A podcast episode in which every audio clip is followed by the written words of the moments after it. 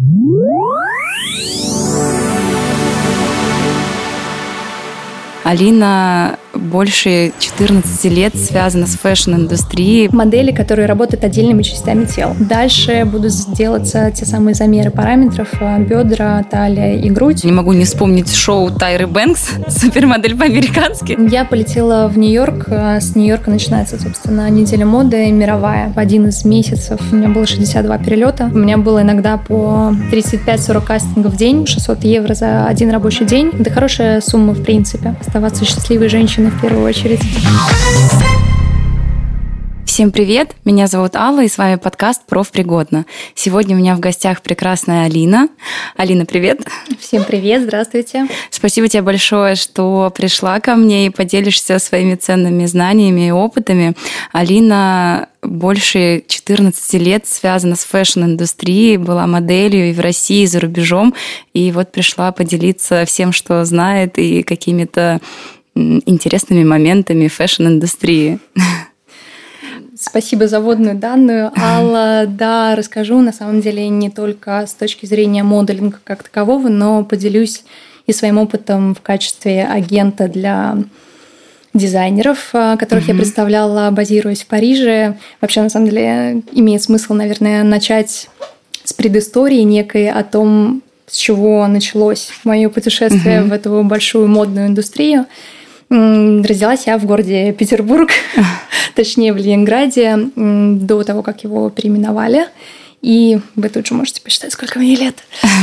И на самом деле очень интересно, это как раз к тому, что случайности не случайны. В 16 лет мне подарили на мое 16-летие, точнее, съемку для для себя, угу. просто с фотографом в Санкт-Петербурге, и мне настолько понравилось и было это органично, что я подумала, почему бы не начать заниматься этим чуть больше. Угу. И пока... более профессионально. И более профессионально, угу. да. И впоследствии это переросло в сначала в некую любительскую деятельность, когда я поняла, что у меня съемки уже стоят каждый день. Угу. На тот момент был популярен формат а, ТФП, так называемая uh-huh. съемка, это тестовые съемки с фотографами, разные планерки, где uh-huh. собирается 58 тысяч фотографов и столько же девушек и мужчин в том числе, которые хотят а, поучаствовать, uh-huh. принять в этом участие.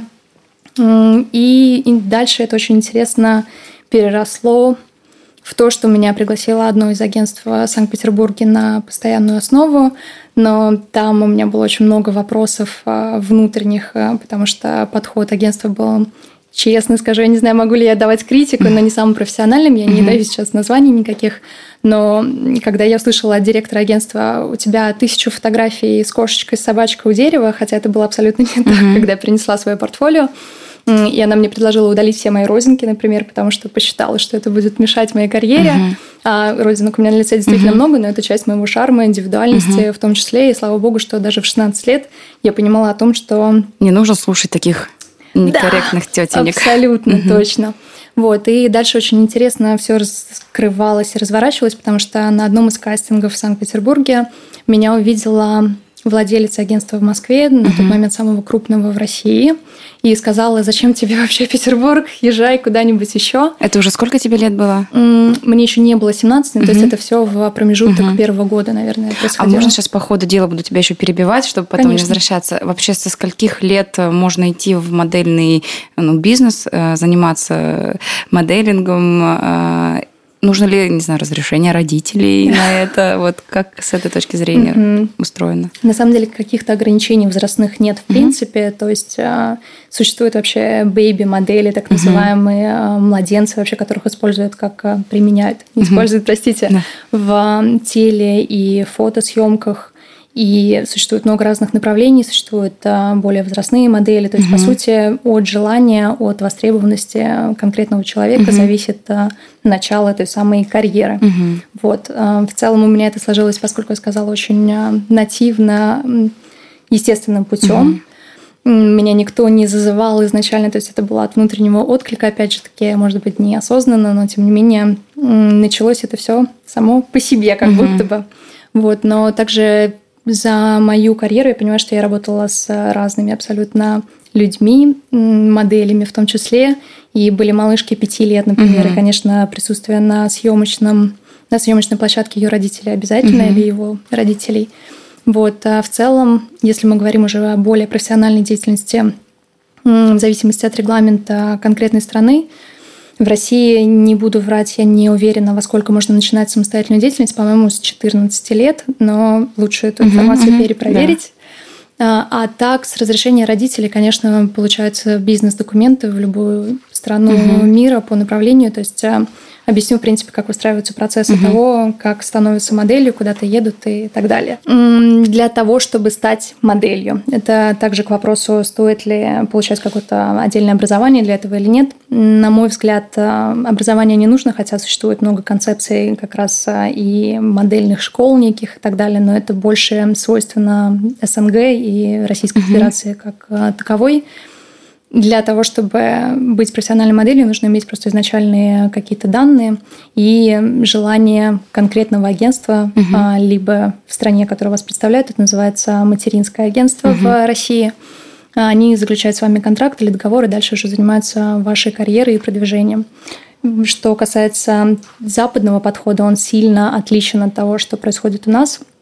И, собственно, это одна из причин, почему я уехала и в России. Я, кстати, угу. не работала с... А-а тех самых 17 лет, то есть э, максимум я прилетала на какие-то съемки.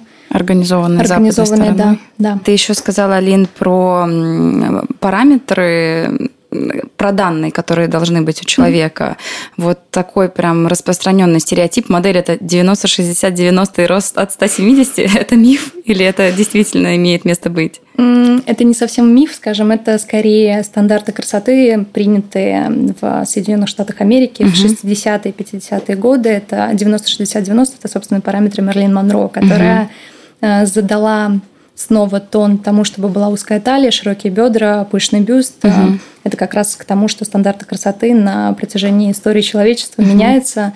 На сегодняшний день, конечно же, эти стандарты тоже изменились и трансформируются регулярно. То есть сейчас с приходом соцсетей, Инстаграма, когда индустрия очень сильно, я бы сказала, кардинально изменилась угу. в своем подходе и в том, кого задействуют э, на съемочной площадке. Это, кстати, к тому же вопросу, который мы обсуждали с тобой на днях. Угу. Есть э, модели, которые участвуют в подиумной деятельности, в неделях моды и так далее. Там свои стандарты, назовем угу. это так. Есть отдельная категория моделей, так называемых коммерческих моделей. Это девушки, которые, как правило, рекламируют э, продукты для волос, продукцию для ухода за кожей и лицом, То красотой. продукты да, какие-то. Да, в основном, угу. да. И на самом деле это самая высокооплачиваемая а, работа. Да? да, нижнее белье и так далее. То есть это все, что связано с красотой тела, угу. с красотой а, женщины. И там другие критерии того, кого они берут. То есть там, наверное, не так э, важен твой рост, да, если ты Абсолютно важны верно. больше волосы, не знаю, кожа, зубы, не знаю, то, что ты, то, что попадет в кадр, то более важно. Абсолютно верно. И сейчас смешная угу. ремарка. Кажется, что смешная, но в действительности есть еще отдельное направление, как а, part models. Это называется это, это модели, которые работают отдельными частями тела. А, вот. То есть есть модели, которые рекламируют а, только благодаря своим рукам, например, ювелирные украшения угу. или ногти, угу. или продукцию, связанную с руками, или что-то в своих руках угу. держат. И это девушки действительно с потрясающими данными угу. вот а, этой части тела. А, также есть а, какие-то там стопы, например, для моделей, которые угу. рекламируют обувь. Ноги. Да. Ли, то есть... Венус, я сейчас вспомнила рекламу. Например, например. И на самом деле столько категорий, которые доступны для того, чтобы рассматривать а, это профессиональной mm-hmm. деятельностью, да, то есть а, тут нету какого-то конкретного стандарта, либо ты занимаешься там только подиумом, либо ты занимаешься красотой, либо ты занимаешься фотосъемками. Есть отдельная категория девушек, которые и мужчин, которые снимаются для видео рекламы, угу. то, что мы видим на телевидении. То есть один и тот же человек может вот во всех этих сферах, да, в развиваться? Действительности, и... В действительности, угу. да. Эм, то есть на самом деле есть уникальные люди, назовем uh-huh. их так, которые подходят по всем этим параметрам и могут выступать и как э, part models, uh-huh. и как подиумные модели, и как э, ну, женщины, мужчины, рекламирующие, да, вообще все. А вот модели, которые, которых мы видим в журналах, на обложках и на разворотах? Тоже очень э, разные могут быть угу. женщины, если мы говорим о женщинах да. конкретно. Либо это уже кто-то в статусе селебрити, как правило, если mm-hmm. мы видим их на обложке селебрити, имеется в виду знаменитость, mm-hmm. кто-то, кто уже получил определенный статус э, оправдания социума mm-hmm. в том числе и их размещают э, на обложку, на обложку журнала. А вот на разворотах я не так часто листаю журнал, но что там есть там, не знаю, у Дольче Габбана новая коллекция, и там вот много угу. девушек а, на развороте. То, что ты говоришь, э, то, что ты называешь рекламная кампания, угу. на самом деле, вот на развороте, угу. да, Дольче Габбана, есть э, тоже очень много подразделений в том, что мы видим конкретно в журналах. На сегодняшний день мало кто их покупает, к сожалению, и это mm-hmm. действительно превратилось в такой набор коммерческих advertisement ов, так называемых, да, рекламы. И очень мало полос фэшн-съемок, но они все-таки присутствуют. Mm-hmm. Раньше их было сильно больше. И там, где идет э, фэшн-съемка, это имеется в виду, что команда конкретного журнала под запрос сняла свою историю, э, модную историю, которая угу. обычно является либо главной э, фэшн-историей, так называемой, и там может быть 6, 8, 10, 12, 16 полос, угу. так называемых угу. разворотов. А также существует и, как правило, эм, одна из фотографий из этой главной истории идет на обложку. Но если это высокое издание, какое-то глянцевое, да, mm-hmm. очень известное на весь мир, допустим, оно принадлежит Condé Nast у, тому же самому, это одно из самых э, крупных издательств, mm-hmm. собственно, фэшн-индустрии, там берут, как правило, на обложку знаменитость, угу. а фэшн-история никак не перекликается с тем, что будет освещено внутри в самом журнале. Вот. А рекламные кампании, как Dolce Gabbana, это уже кампейн, именно угу. снятый реклама под конкретный бренд, и они размещают свою внутреннюю рекламу угу. в эти журналы как дополнительный ресурс освещения. То есть это уже другой канал, они там сами подбирают модели. Да, поняла. Да. А, Еще раз, э, расскажи мне просто вот по параметрам, да, вдруг нас будет слушать какая-нибудь девушка, там лет 16 или 17, угу. и такая, вот блин, Алина такая классная, я тоже хочу стать моделью. Вот, э, грубо говоря, а у нее рост 165, может ли она пробоваться? или не может? Или какой пропорции должны быть, э, не знаю, ей нужно будет начать худеть до каких-то рамок, или верным будет просто пойти в какое-то агентство и получить фидбэк, и уже вот какой путь? Вот я угу. захотела и не знаю, как начать, куда пойти. Начинающая модель, да, да. я поняла. На самом деле нужно быть реалистами. То есть э, я часто встречала родителей, которые считают, что их э, дочери или дети самые прекрасные, угу. замечательные, и они Это настаивают, родителям, да. настаивают на том, что моя дочь обязательно станет звездой, что вы думаете? То есть ко мне действительно подходили с таким вопросом. Угу. И очень сложно на самом деле оставаться непредвзятым, наверное, к ситуации. То есть есть а, два показателя, да, на которые я лично, mm-hmm. в том числе как менеджер для моделей, mm-hmm. я позже об этом чуть-чуть расскажу, mm-hmm. смотрю, я понимаю, что есть объективные факторы и потенциальная возможность да, того, чтобы конкретный человек, а, конкретная девочка, допустим, 16-летняя, mm-hmm. имела возможность проявить себя в индустрии, но каждое мнение, оно очень субъективно. Mm-hmm. То есть путь, он может быть очень разным. Это может быть я тоже да. применяла это, да, подойти на улице, допустим, или в кафе к какой-то девушке, увидев, что у нее потрясающее лицо. Угу. То есть для меня критерием важности является красивое лицо, угу. необычное, необычные черты.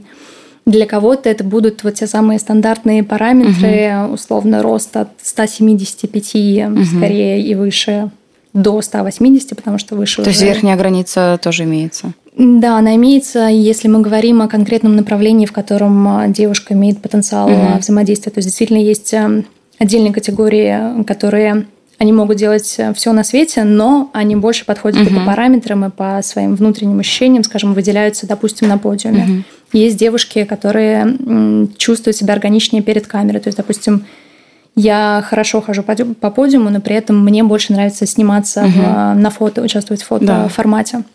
Вот, конкретных параметров а, как таковых нет. Рост имеет значение, к сожалению, или к счастью. Угу. Но так или иначе ниже, чем 172 даже, я бы сказала. Угу. Мы бы не рассматривали 170.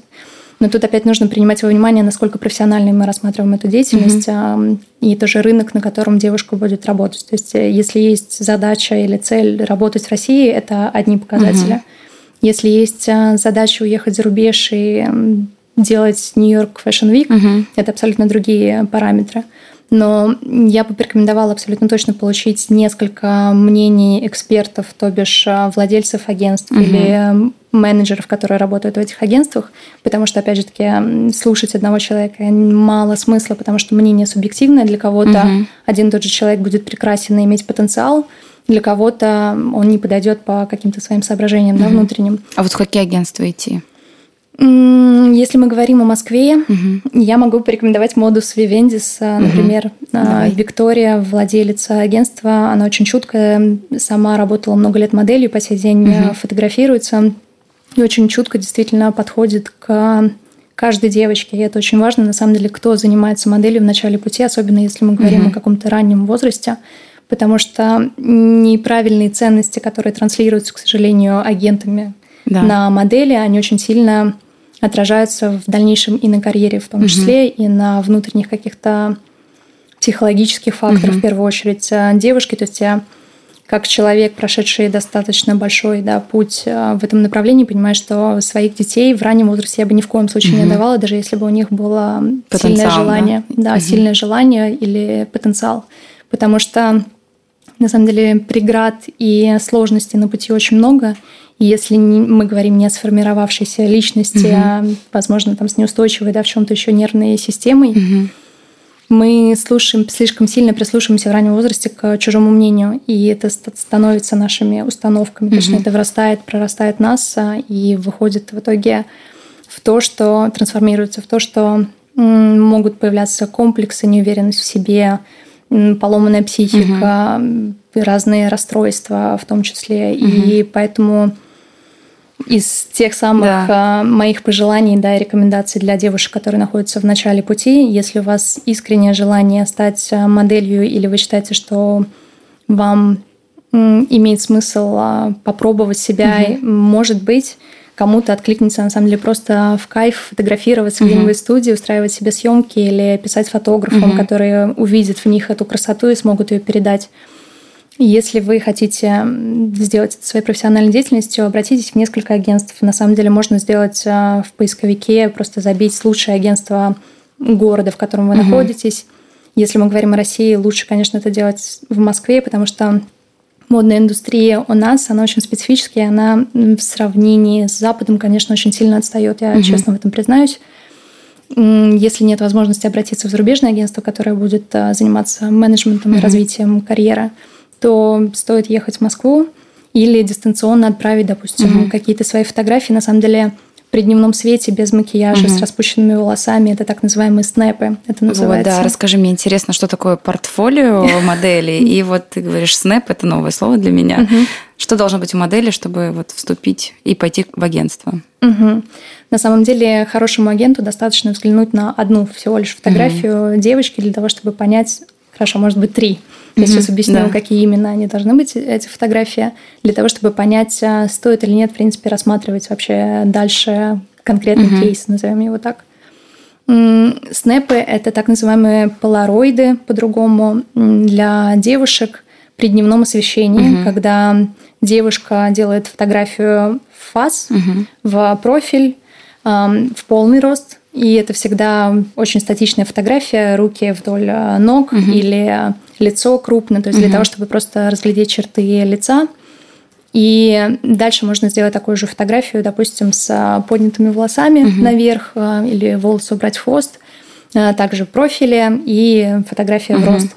Вот есть фотографии, как правило, начинающие модели снимаются в черных обтягивающих джинсах или mm леггинсах для того, чтобы можно было увидеть фигуру mm девушки.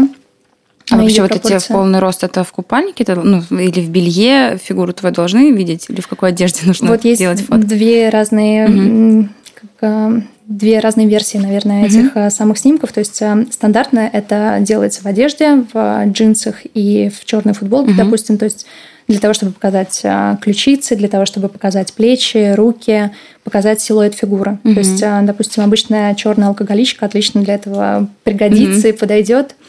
Вот, а в полароиде делаются всегда не в бюстгальтере. Угу. Это важно, на самом деле, потому что у девочек э, разное бывает белье, и нужно угу. видеть именно да, строение фигуры. Вот. И дальше делаются такие же снимки в купальнике. Обычно это тоже черный купальник. Mm-hmm. Все это делается в туфельках mm-hmm. на каблуке. В начале своей карьеры я надевала лодочки на маленьком каблуке. Сейчас уже, конечно, мне это очень забавно и смешно тоже на это смотреть, но вообще обычно это либо босоножки на высоком угу. достаточно каблуке, то есть э, мы говорим 11-12 сантиметров для того, чтобы нога выглядела стройной. Угу. Есть уже определенные ракурсы выгодные свои, которые ты знаешь уже через какое-то время.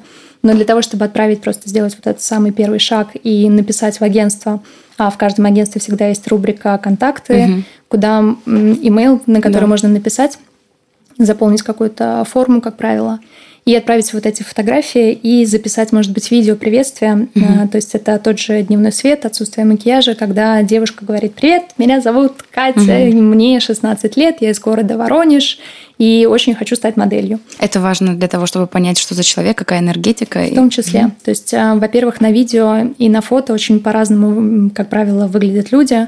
Вот, и на видео нельзя ничего обработать, угу. соответственно, там уже нет этого момента обмана, угу. читинга так называемого. Угу. И можно понять энергетику, связанность речи в том числе, потому что мы говорим о параметрах, да, внешних качествах, угу. скажем, а, девушки или молодого человека, которые хотят этим заниматься, а есть также внутренние качества, которые в дальнейшем угу. очень сильно помогают остаться или нет на этом угу. пласту. Можно в первый год выстрелить и сделать супер карьеру, как тебе кажется, но при какой-то нехватки внутреннего ресурса, на самом деле стабильности или склонности к эго и угу. другим... Звездной болезни, да? В том числе, угу. да. На самом деле с этого пьедестала очень быстро и сильно можно упасть и рухнуть. То есть mm это тоже важно, имеет значение. И вот это видео приветственное в начале для модельного агентства, оно на самом деле показывает намного больше, чем просто красоту твоего mm лица. Вот. Для этого видео сейчас да, я поняла. подробнее расскажу, да. что именно нужно тоже сделать. По сути, его можно делать как в купальнике, но если девочке комфортнее делать это в футболке, это тоже угу. нормально угу. абсолютно.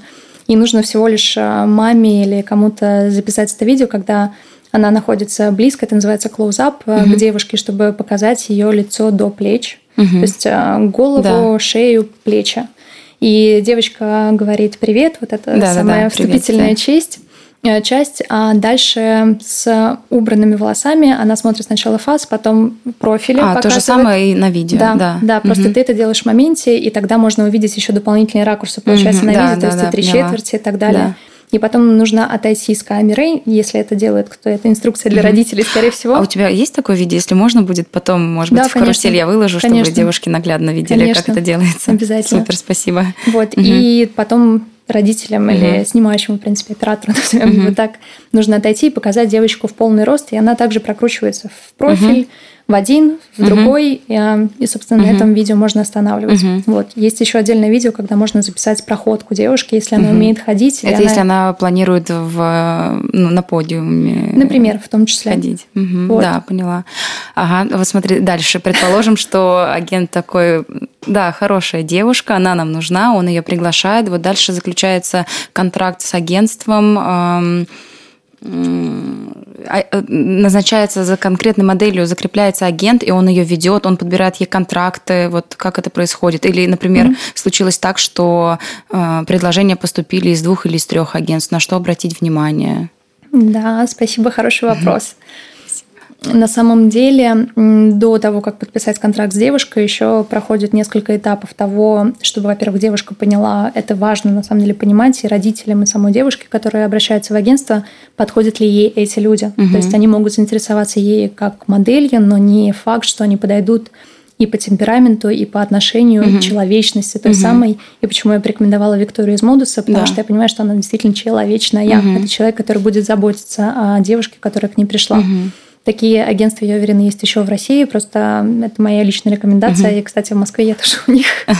Вот, но не по этим соображениям. Я ставлю ссылочку на них, чтобы вам было удобнее найти их. Да, спасибо. До момента подписания контракта происходит, конечно же, личная встреча с этой девушкой, которая отправила фото и видеоматериал. Если агентство заинтересовано, они назначают встречу. Условия тоже обсуждаются. То есть некоторые агентства, если они видят действительно, что вау, это невероятная девушка, скорее всего, они оплатят и переезд, и проживание, mm-hmm. и встретят ее. То есть а, Тут тоже вопрос отношения и ресурсы, конечно же, самого агентства, могут они себе позволить mm-hmm. это или нет. Если нет, это не значит, что они плохие. Просто mm-hmm. у всех разные бизнес-ориентиры, mm-hmm. конечно же. И в момент, когда девушка приезжает вот на эту самую первую встречу, абсолютно точно сделают полароиды уже в самом агентстве – скорее всего, на профессиональную камеру с тем же дневным светом. То есть нужно иметь в виду, что при себе точно нужно иметь а, черные джинсы, футболку mm-hmm. и купальник mm-hmm. с а, туфлями. Дальше будут сделаться те самые замеры параметров бедра, талия и грудь. Mm-hmm и смотреть вот тот самый вопрос, да, который ты задал, нужно ли девушке худеть, это да. индивидуально, захочет ли агентство, чтобы она похудела. Есть большая разница между, во-первых, есть high fashion модели, угу. это высокая мода, так называемая, то есть это как раз и показы, эти самые съемки для журналов, для большого глянца. А есть а, девушки, которые сегодня, это как раз новая эпоха, то, что изменилось в индустрии, угу. и это важно тоже учитывать, это эпоха Инстаграма, угу. назовем ее так девушки, которые ведут блоги в Инстаграме, допустим, а, возможно, у них даже уже большое количество подписчиков, или это девушки из ТикТока и так далее. Mm-hmm. То есть на сегодняшний день мы понимаем, что бренды, в принципе, берут для своих рекламных кампаний, для своих рекламных целей э, не обязательно модели на сегодняшний день, профессиональных моделей. Это могут быть действительно блогеры, это действительно какие-то девушки с приятной наружностью как таковой – и не обязательно они этим занимаются угу. как а, профдеятельностью. Тут, то есть а, уже привлекает их аудитория? Да, угу. это как раз то, что очень сильно изменилось. Началось это примерно 7 лет назад, когда все поняли, что Инстаграм да. это то, на что стоит ориентироваться. Угу. И я помню те самые моменты, когда я была в Нью-Йорке, и мое агентство на тот момент там промывало, по-другому не сказать, мне мозг с тем, чтобы я вела свой Инстаграм, что в этом есть большой потенциал, что можно зарабатывать э, большие деньги, на самом деле, за каждую фотографию, просто потому что тебе какой-то бренд пришлет футболку, и ты пойдешь с подружкой, uh попьешь кофе, тебя сфотографируют, и все хотят знать, в чем ты. uh И я на это так посмотрела через призму своего петербургского снобизма и сказала, нет, я буду выкладывать пейзажи и стихи, uh и зачем мне это все нужно? Но на самом деле они были, конечно же, правы. И те, кто успел запрыгнуть в этот а, поезд первой волны и хайпа uh-huh, того uh-huh. самого Инстаграма, и занимался этим как а, дополнительным ресурсом, источником дохода, в том числе uh-huh. и своей популяризации, они сегодня зарабатывают огромные деньги. То есть мы видим отдельную категорию непрофессиональных моделей, но при этом успешных, работающих. Да, да успешных, модели. назовем это так, угу. потому что успех это тоже, конечно, очень субъективная угу. реальность. Да. Но в целом допустим, те же самые э, Кардашьян э, сестры, угу. которые стали популярны благодаря телевизионному шоу в Америке с огромным количеством подписчиков э, в Инстаграме, они, конечно же, зарабатывают, простите, по-другому не скажешь, гребут деньги лопатой, угу. просто за счет того, что они вот заскочили угу. туда в нужное да. время. Но это, наверное, уже не совсем как, как модель, это, наверное, уже, как сейчас модно говорить, инфлюенсеры. В том числе, да. да. А вот если все-таки переместиться в сторону той же самой Наташи Водяновой или вот я мало Обожаю. знаю имен, да, ну там Саша Пивоварова есть еще. Саша Пивоварова. Сейчас э, мы чуть-чуть сместимся, но такое лирическое отступление. Вообще расскажи вот сейчас э, пять лиц модельного бизнеса. Это кто, кого бы ты выделила? Мои личные предпочтения да, твои личные, да. Сегодня ты наш главный герой. Это вопрос с подвохом. Можешь не пять, можешь больше, можешь меньше, как тебе на самом деле, мне кажется, даже нельзя здесь выделить 5 или 10 имен, mm-hmm. потому что есть э, даже у меня личные предпочтения, они базируются так или иначе. Я немного ретроград в этом смысле, mm-hmm. и я люблю модели, искренне ими восхищаюсь, которые были в ту эпоху, которой сегодня нет. Угу. То есть а, это последнее поколение супермоделей, так называемых, в том числе Наталья Водянова. Это одна из немногих супермоделей, угу. сохранившихся. То есть а, что мы имеем в виду, когда мы говорим топ-модель, супермодель, модель как таковая, инфлюенсер и так далее. На самом... Извини, я перебью, но я как обыватель не могу не вспомнить шоу Тайры Бэнкс, супермодель по-американски. Я смотрела. Вот, пожалуйста, Тайры Бэнкс, кстати, тоже из поколения супермоделей той эпохи. То есть это эпоха минувших дней. То Сегодня... есть ты считаешь, что уже вот это прям настолько Инстаграм захватил мир современный, что уже вот той эпохи не будет? Ее уже нет? Я объясню сейчас, э, да. вернусь к тому, почему супермодель, топ-модель, mm-hmm. что это значит, и ты, тогда да, ты да, поймешь, да. что я имею в виду, почему именно так я хочу зайти mm-hmm. в эту тему. Супермодель подразумевается это девушка, чье лицо узнают в любой точке мира, mm-hmm. абсолютно не знаю, возможно, ее имени, но они будут знать, угу. я ее видел вот на этом рекламном плакате, угу, да. или я ее видел в таком-то журнале, о, знакомое лицо, о, да это же Наталья Водянова. Ага. Это большая разница между супермоделью и моделью сегодняшнего дня новой формации, угу. так называемой. А, топ-модели – это тоже некая подкатегория, созданная в самой индустрии для понимания, скажем, и клиентов в том числе, mm-hmm. и людей из сферы деятельности, для того, чтобы понять некий статус модели, назовем это так. Раньше был такой сайт, а, он существует и по сей день mm-hmm. на models.com. Mm-hmm. Можешь прикрепить тоже ссылочку. Mm-hmm, да. Раньше, на самом деле, классификация вот этого уровня успешности так называемой модели и не только модели, а всех людей из индустрии, mm-hmm. она варьировалась как раз благодаря этому сайту. Mm-hmm. Там выкладывались работы, которые делает человек. Это может быть и фотограф, это может быть и модель, и стилист и так далее. Mm-hmm. И, то есть, по сути, это такая огромная база данных а, людей из модной индустрии. Mm-hmm. И вот этот прекрасный сайт, он делал а, ежегодно отдельные рубрики, даже по сезонам это было. То есть, как рейтинги? Да, что-то вроде рейтингов, то есть а, там есть а, классификация, да, топ-модели, так называемые, это и они тоже делятся на самые высокооплачиваемые uh-huh. модели, топ-50, например, uh-huh. Топ-50 новых лиц, топ-50 моделей спортивного uh-huh. направления, там Sport Illustrated, тот, uh-huh. тот самый uh-huh. журнал в Америке, который популяризировал вот эту боди-позитив uh-huh. и другую, другое направление, скажем, uh-huh. тоже индустрии. На самом деле там столько вот этих uh-huh. подводных, э, вводных данных, что очень сложно это все сгруппировать. Но на самом деле вот этот сайт, э, перейдя по ссылке, набрав угу. имя конкретного человека, можно было раньше увидеть э, достаточно обновленную, часто обновляющуюся информацию о том, какие работы делал человек съемки для журналов, э, обложки, перейти по ссылке, посмотреть на эти снимки, допустим, посмотреть, в каких показах э, девушка или молодой человек То есть такая база данных, там карточка на каждого со всеми его регалиями, работами, да, можно? Вот тут разница в том, что не на всех. Mm, hmm И как раз вот этот э, рейтинг топ-50, допустим, или топ-100 мира, mm-hmm. на самом деле на протяжении многих лет в этом листе было пять имен, которые только между собой чередовались, а. и три из них были девушки из России. Круто. В том числе Наталья Водянова, э, Александра Саша Пивоварова, та угу. самая. И... Эм, Ирина Шейк, нет? Ирина Шейк пришла позже, на а, самом деле. Угу. С Ириной Шейк интересная история, потому что она много лет работала, и, по-моему, 12 или 14 лет она ходила и стучалась во все двери вообще, условно говоря, да, работала много угу. с кем, но не была признана в индустрии, угу. в нашей сфере. И ее знали уже все кастинг-директора, ее знали все менеджеры и так далее, но она не пробивалась наверх, то есть она была где-то в серединке. Угу. А потом произошел взрыв. Бум. И она, да, бум. Она дождалась, наверное, вот того самого звездного часа, не Либо сдалась. добилась, сам да, она не сдалась. Она не сдалась, и это большая редкость, на самом деле. Она осталась там, и к ней пришел успех. Угу всеохватывающий, огромный. А вот скажи, пожалуйста, не сдалась, она сама ходила или это вот тот самый агент, который за тобой закрепляет и тебе пробивает везде дорожку? Вот. У каждой модели есть свой агент. Угу. Возвращаясь к твоему да. вопросу, у каждой модели есть свой агент. Есть э, агенты, которые так называемое материнское агентство, да, если мы говорим про Россию, mm опять же таки, материнское агентство, в котором, как правило, есть отдельные букеры, это называется mm менеджеры, то бишь, которые занимаются карьерой модели. Есть э, люди, которые занимаются финансами, то есть это на самом деле структура обычного бизнеса, есть э, владелец агентства, как правило, это главный агент, так называемый, mm который занимается международным направлением и самыми потенциально, наверное, замечательными кадрами в mm агентстве. И, как правило, они лично занимаются карьерой девушки, mm понимают уже, в какое агентство за рубежом ее отправить и так далее.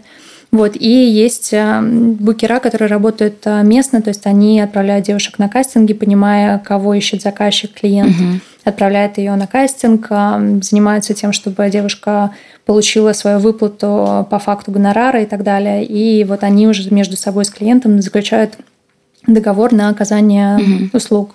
А при этом модель может э, сама ходить на кастинги или обычно в договоре с агентством прописано, что только мы вам подбираем кастинги, вы сами не имеете права стучаться в двери? Тут зависит, мне кажется, больше от этических качеств mm-hmm. самой девушки. То есть по в теории, конечно, она может Нет, это как сделать. принято просто в этом мире. Mm-hmm. Mm-hmm. В теории она может uh, ходить на свои собственные кастинги, но моя рекомендация так не делать абсолютно. Mm-hmm. Это и не этично, mm-hmm. и на самом деле не очень правильно с точки зрения того, что вас уже представляет определенный агент, либо вы ему доверяете mm-hmm. ведение своей карьеры и mm-hmm. деятельности и тем самым работам и сколько попросить гонорар и так далее, угу. либо нет. То есть, если вы недовольны и, или вы считаете, что у вас недостаточно работы, вы можете получить ее больше, то лучше всегда поменять. лучше говорить. А. Нет, всегда лучше да. говорить, во-первых, сначала с руководством агентства, будь то ваш букер, который угу. к вам прикреплен, как ты говоришь. Да, да. На самом деле это всегда большая команда, которая а. работает над каждой из девушек. То есть mm ты можешь быть прикреплен к кому-то одному, но в действительности кастинги и работы ты получаешь от всего mm состава. То есть, грубо говоря, если другой менеджеров. букер понимает, что вот нужна такая модель, а вот она у нас есть, но у другого букера, он ее зовет, и это вот такая слаженная команда. Да, они между mm собой э, разделяют как mm вот эти обязанности, то есть понимают, э, нет того, что, знаешь, э, в агентстве 5, допустим, менеджеров, которые работают, и один говорит, нет, это только моя да, модель. Да, да. Тут а, суть в том, что их функция заключается в прибыли, привлечении прибыли угу. в само агентство. Они получают а, комиссию, как правило, угу. помимо зарплаты, да, там везде угу, своя угу. специфика. Но так или иначе нет чувства собственничества того же самого. А есть а, менеджеры, которые занимаются, они вне агентств, и, или агенты их угу. называют, это то, чем занималась в том числе я – которые ведут карьеру конкретных девушек, э, молодых людей и так далее. То есть, угу. допустим, как правило, у них нет большого количества моделей, потому что есть агентства, в которых несколько сотен девочек, и мы угу. тут же понимаем, что с тремя менеджерами очень сложно, допустим, дать достаточное количество работ всем, или кто-то находится не в Москве, допустим, угу. и не в Петербурге, кто-то за рубежом. Ну, в общем, там много направлений, которые нужно охватывать и за которыми следить. То есть угу. девочки, которые находятся за рубежом, они уже как будто бы находятся под ответственностью агентства, к которому они прилетели в той стране, куда они прилетели. А, поняла, да. То есть, например, э, я полетела в Нью-Йорк. В Нью-Йорке у меня есть агентство, и вот, допустим, моя первая рабочая поездка вне угу. России, она как раз была на неделю моды. Началась она с Нью-Йорка, дальше был Милан, дальше был Париж. И в каждом городе меня курировало, по сути, агентство вот этой страны, этого Принимающая города. Принимающая сторона. Да, да. Да, и мы тогда плавно давай переместимся. Вот предположим, что девушка прошла, подписала контракт, все, у нее есть букер и вообще агентство, и уже расскажи, пожалуйста, про жизнь модели, как она строится, вот эти перелеты, съемки, показы. Ну, можно не про общих моделей, а вот прям про себя, раз ты по этому пути прошла, вот про это интересно послушать. Угу. Так, мой путь. Я полетела в Нью-Йорк. А с Нью-Йорка начинается, собственно, неделя моды мировая. Каждый И... год? Э, Или как не это каждый год, там сезонность есть угу. определенная. То есть есть э, классические недели моды, это дважды в год проводится осень-зима и коллекция весна-лето угу. от э, главных дизайнеров. Также есть мужские недели мод, они на самом деле очень близко по датам сходятся с женскими. То есть, по сути, у нас есть 4 fashion week а угу. в год – и также есть еще круизные коллекции и так далее. То есть, на самом деле, очень-очень много fashion-событий mm-hmm. происходит на протяжении этого года. Начинается неделя моды с а, Нью-Йорка. Mm-hmm. Вот мой путь, а, каким он был? Был смешным, очень, очень смешным. Я прилетела в Нью-Йорк Дальше, если уж совсем подробно, там, конечно, меня встречал водитель из агентства, который меня отвез на так называемую модельную квартиру. Угу. Вот, а, Вы там с девчонками-моделями жили? Да, это на самом деле похоже на общежитие колледжа угу. какого-нибудь. Ну, то есть это очень интересная коммуна, куда девочки из нашего агентства их подселяют, распределяют у кого-то ну, в самом начале карьеры. У меня, конечно, не было совсем никаких привилегий, и это было очень смешно. Я прилетела в Нью-Йорк, был январь, на улице минус 30, у них mm-hmm. впервые была такая холодная зима, и на улицах были сугробы до там двух с половиной метров, что для американцев, конечно, полная дичь. У тебя и... была своя привилегия, как у петербурженки, знаешь, что была... такое морозы? У меня была привилегия не мерзнуть, не отморозить хвост, называется. Но в действительности я жила в комнате с десятью, по-моему, другими девушками, и у нас в квартире еще были те самые привилегированные девушки, А-а-а. жившие в отдельных комнатах, допустим, по две. Это как армия, это само распределяется или так агентство решает? Агентство распределяет, ага, но понятно. на неделю моды, поскольку прилетают со всего мира угу. девушки, у них не так много квартир, угу. которые они арендуют, собственно, для того, чтобы девушки там размещались. И туда же им обычно раньше приходили факсы, еще я застала Ого. времена с тем, а, какие кастинги будут на следующий день, примерки и так далее, там, с какой-то информацией. Вот, и во время недели моды это, конечно, абсолютно другая жизнь, потому что у меня было иногда по 35-40 кастингов в день, и, конечно, физически ты не можешь просто это выполнить. Это в одном здании происходит нет, все? Нет, это все проходит в разных частях города, иногда даже в пригороде. Вот. И неделя моды – это такое безумие, длящийся месяц. После которого надо, наверное, неделю спать. Я бы сказала, полгода отдыхать вот до, следующей, до следующего сезона, собственно. И ты ходишь по этим кастингам, а вот хорошо, если ты говоришь на иностранном языке, желательно на английском. Mm-hmm. Если не говоришь, а вот в том агентстве, в которое я прилетела впервые, мне повезло, я училась в английской школе, поэтому сложностей с языком mm-hmm. не было.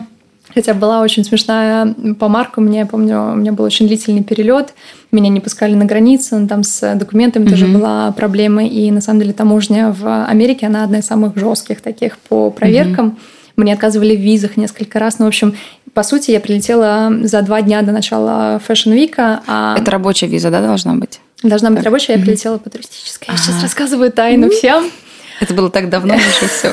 Я надеюсь, что это да, не, меня не посадят. Ну так вот, а, я прилетела за два дня до начала недели моды. Это очень короткий срок. На самом деле все девушки прилетают за месяц, как правило, и они делают кастинги предварительно. И дальше уже некий под а, предразбор, скажем, от кастинг-директоров, от каждого бренда работающие, да, угу. они уже делают некий preselection, так называемый, то есть это отборка девушек, которые им интересны, или в которых они видят потенциал, увидев те самые фотографии, ага. которые сделало агентство. То есть ты летишь уже, не знаешь, что за, за, ну, для тебя уже есть конкретная работа, а ты, то есть, ходишь по кастингам, и, ну, в теории, возможно, тебя вообще нигде не Совершенно выберут. Совершенно верно. Ого. Совершенно верно.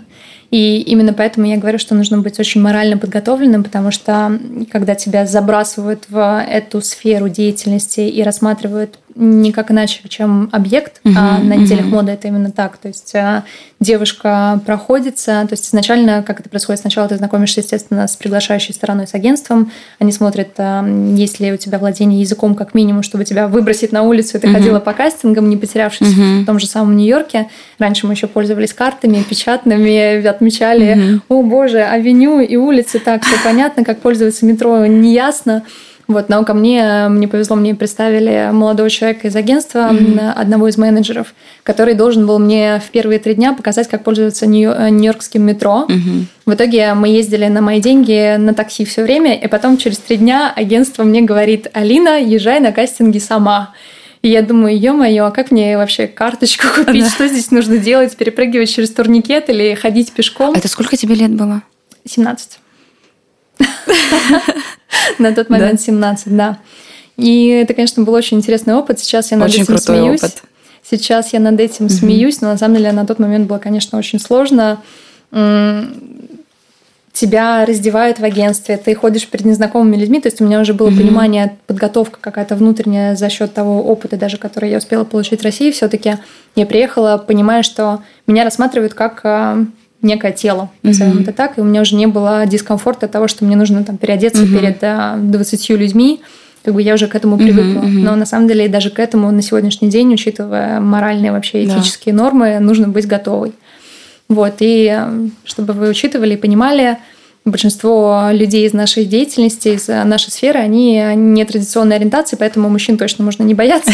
Вот, все в порядке, им вообще все равно, там, с голой Грузии выходите или нет тебя фотографируют, отправляют на mm-hmm. кастинги и, собственно, либо курируют, либо нет, зависит от того, в каких обстоятельствах вы оказались. Mm-hmm. То есть приехали вы, опять же таки, неделя моды, или вы приехали просто познакомиться с городом, mm-hmm. посмотреть, как э, рынок откликается, не откликается на конкретную девушку. Mm-hmm. То есть э, в любом случае вас отправляют э, на разные съемки, это, как правило, тестовые съемки, где делают первые пробные так называемые кадры, да, посмотреть девушку может вообще сниматься фотогенично mm-hmm. она или нет. Обычно этот отбор проходит еще на этапах э, до зарубежа, да, mm-hmm. в России.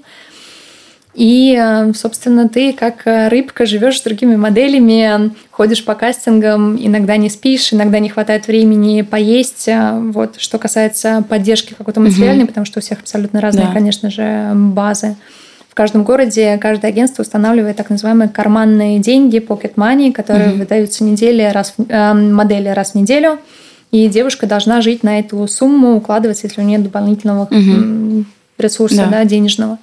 Вот. Если девочка работает, э, соответственно, агентство ей может выдавать так называемый аванс от зарплат. Mm-hmm. Если она не работает, то все это, естественно, все расходы, включая перелет, э, оформление документов, водители, те же самые карманные деньги, оплата аренды квартиры и так далее, все это вычитается из будущего гонорара угу. девочки. Угу. И поэтому многие уходят в огромный минус, не успев начать, в принципе, угу. свою деятельность. А, то есть а, я помню, что в первую неделю моды, по-моему, у меня был только в Нью-Йорке за 10 дней, помимо тех денег, которые я потратила из своего личного да. капитала, по-моему, минус 15 тысяч долларов у меня было на тот момент, который мне нужно было потом отрабатывать. Ого, вот, вот. это ты наездилась на такси с тем парнем. Да, но такси было из моих личных средств, помимо 15 тысяч. То есть э, я сейчас озвучиваю какие-то страшные, я понимаю, цифры. Тогда, конечно же, еще был другой курс. Тогда, да. Нет, тогда был а, другой курс, было, да, наоборот, да, меньше, да, да, в три да. раза, да, чем сейчас. Но, конечно же, ситуация бывает разная, и нужно понимать, что вы, подписывая контракт, помимо того, что вам обещает ваше агентство материнское угу. и приглашающая страна, нужно очень внимательно изучать э, документы, смотреть, э, какая комиссия агентства, угу. какие взносы они берут, где тебе нужно декларировать налоги. То есть, на самом деле, очень-очень много... Финансовая грамотность тоже важна, плюс-минус, чтобы сошелся Абсолютно. в конце. Угу. Не нужно бояться, на самом деле, того, что вы читаете. То есть, я помню, что я с большим предубеждением, и моя семья тоже отнеслись к этим контрактам из угу. Америки. На самом деле это обычно стандартная форма, но, конечно, условия очень жесткие, потому что так или иначе всегда страна, которая представляет то или иное агентство, в любом случае разбор полетов угу. ведется по регламенту той или иной стра- угу. страны, и он как будто бы настроен против иностранцев, угу. которые приезжают туда работать, даже если у вас э, вы легально да. приехали в страну и ведете какую-то угу. бизнес-деятельность. Очень-очень много Поняла. всего. Так, очень много, да. Ну, давай дальше. Смотри, тебя отобрали на кастинге, дальше вот она неделя мод. Как вообще это все происходит? Ты к пяти утра мчишь туда, визажисты, стилисты, одежда, как вы переодеваетесь, там все это быстро нужно. Вы... Просто я так периодически, когда попадала на какие-то а, ну, показы, в смысле смотрела, смотрю, думаю, только что я видела эту модель, она уже в другой одежде. Как она это успевает? Вот расскажи про это за кулисье. На самом деле модели это такой же финальный этап, скажем, а, той самой огромной цепочки, проделанной тысячами людей, которые задействованы не только в, а, на неделях моды mm-hmm. и показах, но также и подготовка самой одежды, пошивка, разработка и так далее, дизайнеры. То есть там это огромный-огромный а, творческий mm-hmm. и не только процесс – много аспектов внутри э, находится. Но что касается недели моды, это забавно, потому что если ты все-таки получила, как ты говоришь, э, те самые работы, у тебя есть показы, агентство иногда смотрит э, по приоритетности, то есть э, работают они на имидж или работают на деньги для конкретной модели. Угу. И иногда они выбирают, если получилось, что у девочки, допустим, заблокировано 10 э, показов в один день, какие-то из них, конечно же, будут слишком близко по времени угу. или в разных локациях. То есть они должны организовать там логистику ее, да, логистику. Да. Угу. Девочки и иногда смотреть, то есть, допустим, Марк Джейкобс и Кельвин Кляйн в Нью-Йорке будут в приоритете а там какие-то более маленькие дизайнеры, да, которые иногда просто для имиджа приходят на Fashion Week, это первые и последние mm-hmm. недели моды для них, они ставят их mm-hmm. в дальний ящик условно. Нет. Но в зависимости от того, тоже, если у девочки недостаточно работ тех самых, то есть у них же задача еще отбить ее минус, ну, да, так да. называемую, mm-hmm. негативную, да, вот эту составляющую mm-hmm. доходную и прийти к балансу. То есть агентство все время должно взвешивать и решать, что лучше для нее, mm-hmm. что лучше для нас и так далее. Mm-hmm. То есть э, такой угу. процесс. А вот, ладно, еще чуть-чуть это про график, да, как вообще начинается, во сколько начинается это fashion week, где вы должны быть, вот с кем взаимодействуете угу. там.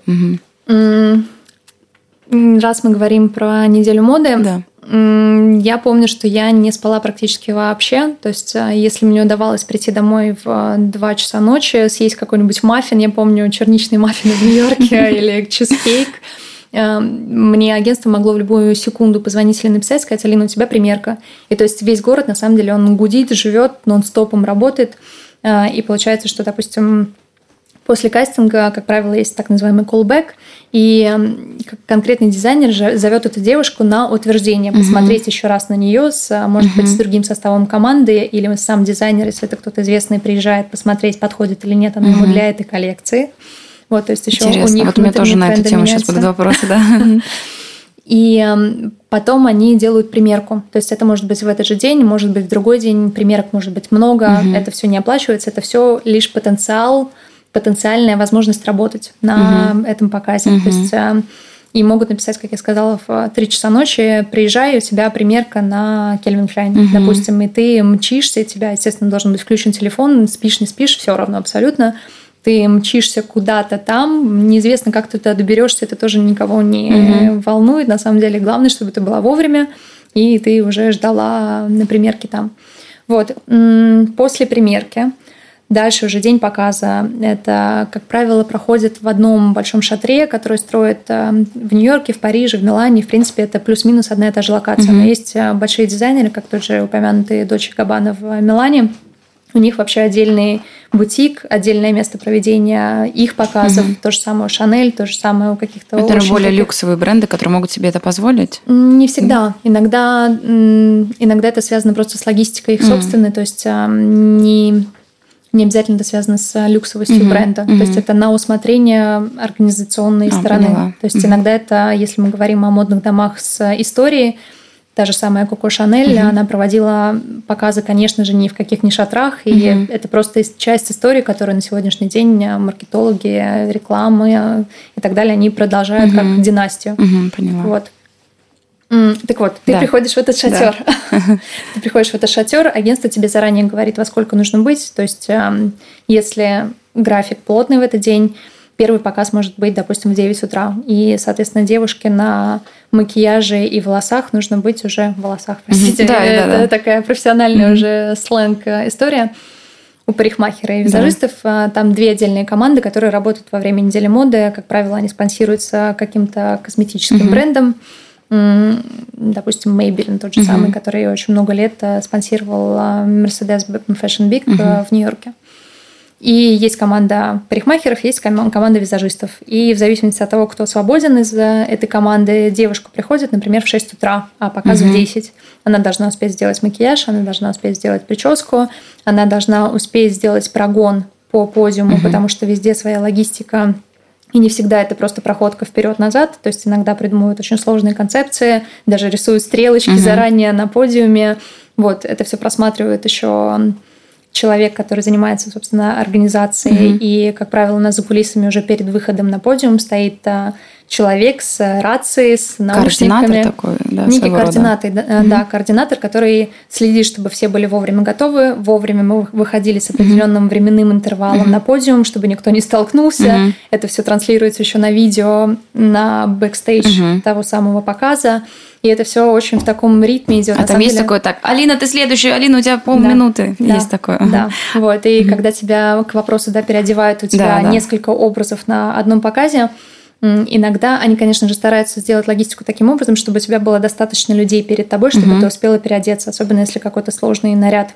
А вот ты сказал, переодевают, там есть люди специальные, которые помогают одеваться, переодевать? Да, объясню, как выглядит mm-hmm. бэкстейдж. Эм, вот после всех этих прогонок и так далее, и макияжи, и там есть отдельная зона, как правило, где можно перекусить, то есть они все таки mm-hmm. не изверги, нас кормят, как правило, спонсорской едой. Главное, чтобы еще время оставалось покушать. Да, если она остается, то здорово, но я успела даже книжки читать, все хорошо мы идем в другое закулисье, где у нас висят так называемые рейлы, это вешалки с одеждой, угу. с конкретными луками. На луки это образы, угу. да, вот эти.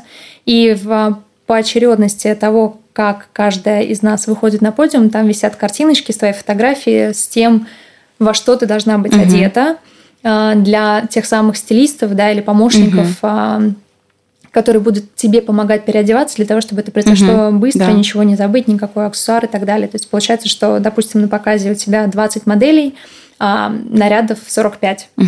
И, соответственно, для 20 моделей прикреплено 20 человек, которые помогают угу. переодеваться. Иногда больше, иногда меньше, угу. то есть э, зависит от угу. показа.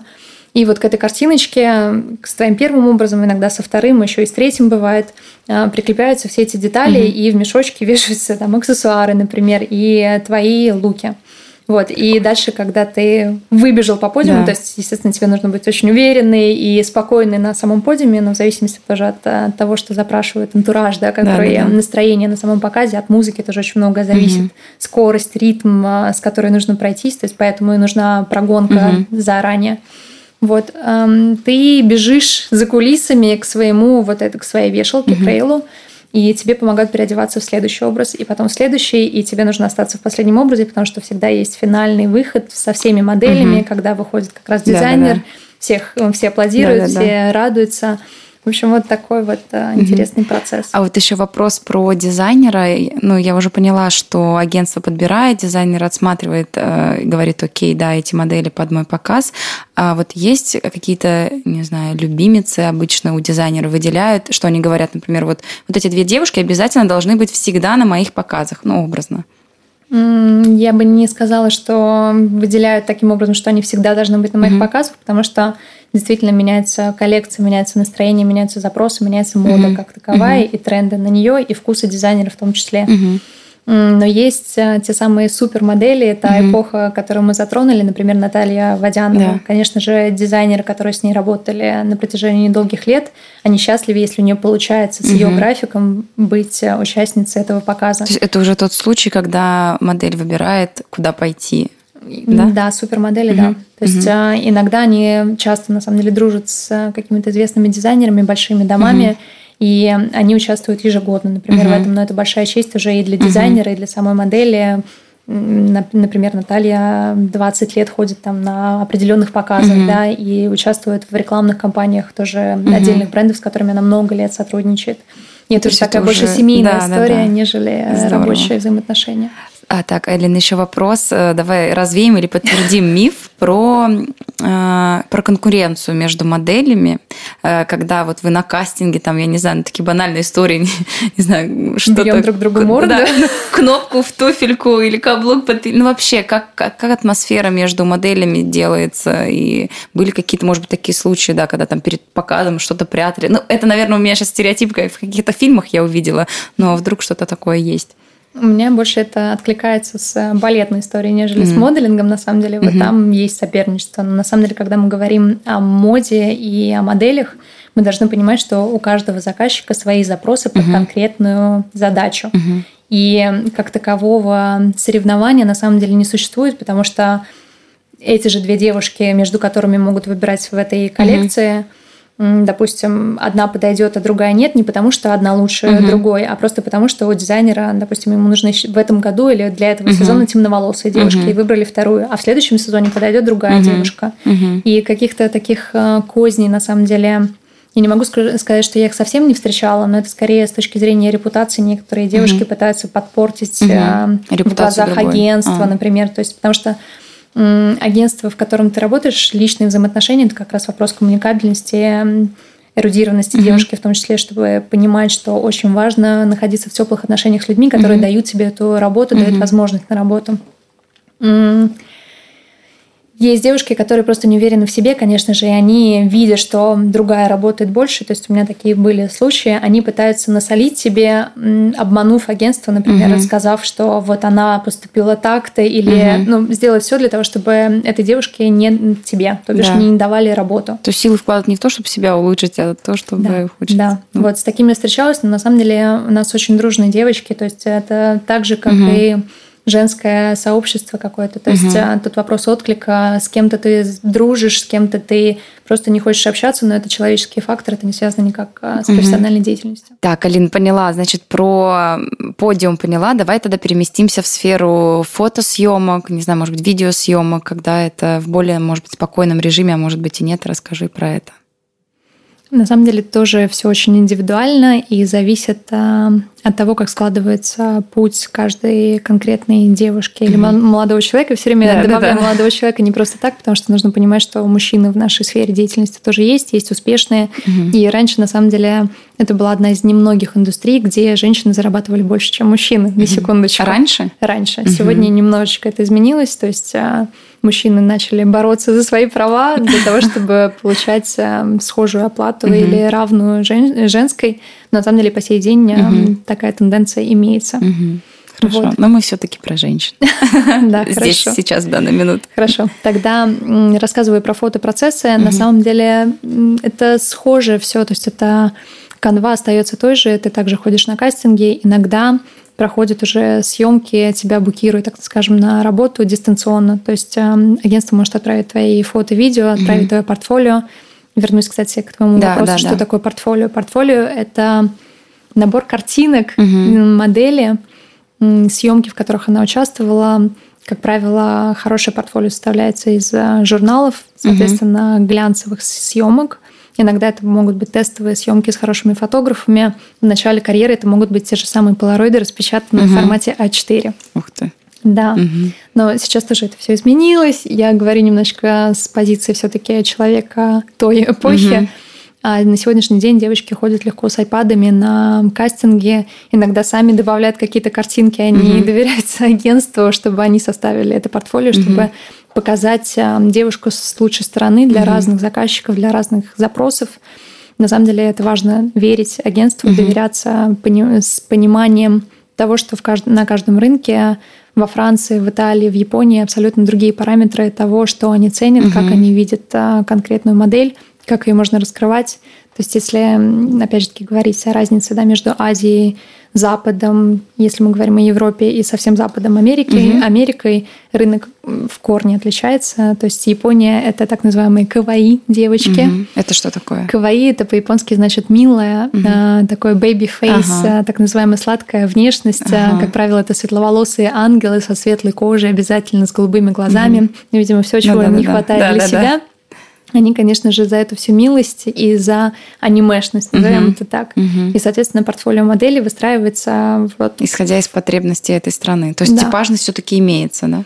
Она имеется, да, абсолютно uh-huh. точно. Иногда в некоторых агентствах а, есть своя типажность. Uh-huh. То есть э, это даже не связано с рынком, а в том, что Допустим, существует агентство для странных девушек. Внешне mm-hmm. странных имеется в виду не классические mm-hmm. примеры красоты, а необычная внешность запоминающаяся. Mm-hmm. Есть агентства, которые как раз предпочитают, назовем тот самый baby face, угу. а девушка, которая, скорее всего, потенциально может работать очень много лет. Я, наверное, отношусь к baby face отчасти, угу. то есть это внешность, которая почти не меняется угу. с годами. Угу. Можно приложить мои фото. Десять лет назад и сейчас, пожалуйста. Так, изначально вопрос был про фотосъемки. Да. Вернемся. Нет, давай про портфолио еще немножечко. Угу. У меня вопрос ну так, если прям по-простому, есть ли критерии, типа, ну, крутого портфолио и среднего уровня портфолио? Не знаю, там должны быть какие-то определенные бренды, которые повысят ну, значимость такую условную твоего портфолио. Вот Замечательный mm-hmm. тоже вопрос. Спасибо, что вернула меня Спасибо, к нему, да. потому что да, для меня это то самое очевидное, видишь. Mm-hmm. Да, конечно же, можно определить уровень модели, скажем, по тому, какие фотографии присутствуют в ее том самом mm-hmm. портфолио. Если это хорошие журналы, обложки журналов, если это рекламные кампании известных мировых брендов, mm-hmm. конечно же, статус модели автоматически поднимается в глазах э, клиента, mm-hmm. который смотрит эти фотографии. Также важно раскрывать на самом деле способность э, каждой девушки меняться на mm-hmm. фотографиях. Mm-hmm. Это тоже важно. То есть Потому не что... всегда она с одного ракурса. Кстати, вот сейчас прям еще одно лирическое отступление. Вот эта вот рабочая сторона. Она у всех моделей есть или только у девушек, которые делают селфи в Инстаграм? На самом деле рабочей стороны не должна быть у профессиональной mm-hmm. модели. Ага. Она должна быть хороша со всех mm-hmm. сторон. Но это такой некий э, стереотип, наверное, который сложился благодаря Инстаграму, да, угу. что есть э, якобы лучший ракурс, но это лучший ракурс для селфи, угу. а точно не для того, чтобы участвовать в фэшн-съемке. Все это миф. Да, миф, развеяли ее. Да, прости, я тебя перебила. Нет, так, все в порядке. Эм... Мы говорили про портфолио, да. э, о том, как определяется некая значимость да, для девушки. И что важно, что у модели вот как раз-таки были разные ракурсы, разные образы, э, в разном она себя представляла и показывала. Да, нужно понимать, что хорошая модель, не обязательно у нее должен быть с, перв... с начала ее карьеры угу. очень сильный бук, так угу. называемый бук, это другое название портфолио. Угу, угу просто можно хороший клиент, он увидит, что с этой девушкой можно работать, она может быть разной, она умеет двигаться, она это видно на снимках очень хорошо передается. Mm. И... А я сразу хотела спросить, э, то есть в портфолио может быть и видеовизитка? Нет, нет, видеовизитки нет. Угу. Портфолио это все-таки в классическом Фото. понимании это распечатанная книжка, угу. без шуток весящая килограмм 5, наверное, с э, снимками А4, которые агентство формирует для модели для того, чтобы ее угу. продавать. Так, ну про портфолио я поняла. Угу. А, вот ты говорила, что а, в Азии, там в Японии одни модели больше востребованы, а расскажи, какие вот эти типажи есть в Европе и в Америке? Угу. Типажи есть разные. На самом деле, сейчас объясню еще тут э, возрастные категории угу. тоже имеют значение. В Азии модели, как правило, сильно моложе, чем те, которые работают на Западе. Угу. Имеется в виду, что, допустим, в Японии, в Китае, в Корее, в Корею приезжают девушки в том числе 14 лет, например, угу. с тем же самым разрешением от родителей, что они согласны на то, что их э, ребенок поедет угу. работать. Это всегда рабочие документы, ни в коем случае не соглашайтесь ни на какие другие, особенно что касается Азии, это правда угу. моя рекомендация. На Западе другие критерии, но опять же таки все зависит от сезона, от того, что сейчас находится в моде, э, в моде и, как правило, трендсеттерами, если сегодня это так самые называемые инфлюенсеры да, угу. в соцсетях, то в моде это большие дизайнеры, известные огромные имена, которые задают некий тон тому, что будет в тренде, угу. в моде в следующих сезонах. Угу. И в том числе на типажи девушек, и на прически, и на макияж, угу. и на то, как можно вообще сформировать э, образ и показа, и рекламной кампании и так далее. То есть съемок существует, если мы возвращаемся к да. съемкам, да, существует э, огромное количество видов. Есть коммерческие съемки, то есть это каталоги, лукбуки, рекламные кампании для какого-то бренда. Угу. А есть съемки видео, есть э, съемки для журналов тех же самых. Журналы практически никогда не платят моделям, то есть это имиджевая история, не только моделям, в принципе, всей команде. Это работа на имидж. Вот сейчас ты для меня открыла Америку. Да. Обалдеть. Потому что в журналах не дают бюджеты большие на съемку, и вся команда работает для того, чтобы опубликовать себя, соответственно, поднять угу. свой имидж, статус и добавить что-то в то самое портфолио, о котором шла речь. И это работает абсолютно для всех участников съемочной площадки. За крайне редким исключением, когда мы говорим о каких-то звездах. топовой модели какой-нибудь как раз таки. Тогда угу. иногда им, конечно, платят гонорар. Как правило, это тоже не огромные деньги, это что-то очень даже маленькое, угу. символическое. Но это все для имиджа делается. Алина, скажи, пожалуйста, вот ты говорила про тренды, и насколько я понимаю, сейчас в тренде натуральность – это тренд, и Вообще распространено ли в модельном мире, что девушки что-то исправляют своей внешности, вот если глобально посмотреть?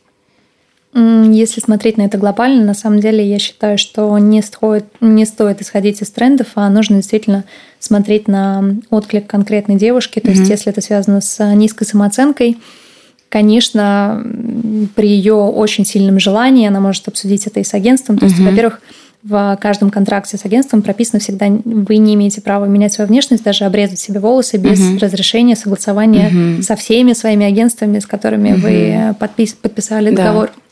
У меня их, допустим, около 30 в мире.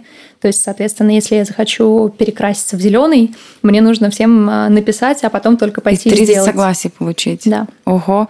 А скажи еще, какие, какие такие есть пункты? Вот для меня это тоже стало, наверное, чуть-чуть открытием, что 30... Я хочу постричь челку, а мне нужно 30 согласий получить. Что еще есть такое, что, ну, может быть, это такая оборотная сторона медали в работе, с чем ты еще сталкиваешься, что тебя там сдерживает, либо вот дополнительные такие согласования требуются? Какие-то, может быть... Ты знаешь, на самом деле я сейчас вспоминаю, ну, это уже совсем какие-то старые истории. Угу. Они не связаны сколько с внешними показателями, угу. на самом деле. То есть был период, когда действительно у моих агентов а, была цель сделать из меня подиумную модель. У меня угу. это получалось, был запрос некий от а, клиентов по миру но мне было это неорганично, некомфортно. Угу. И почему в том числе некомфортно? Потому что агентство требовало вот как раз для от меня, молодой 17-летней девочки, похудеть, при том, что угу. я была 50 килограмм при своем росте 176, я угу. была очень худой. Ну, угу. откровенно да. очень худой, наверное, как сейчас. И они просили угу. меня похудеть, и причем это доходило до какой-то маниакальности, когда муж владельца нашего агентства наш агент, собственно, он один из основателей, угу.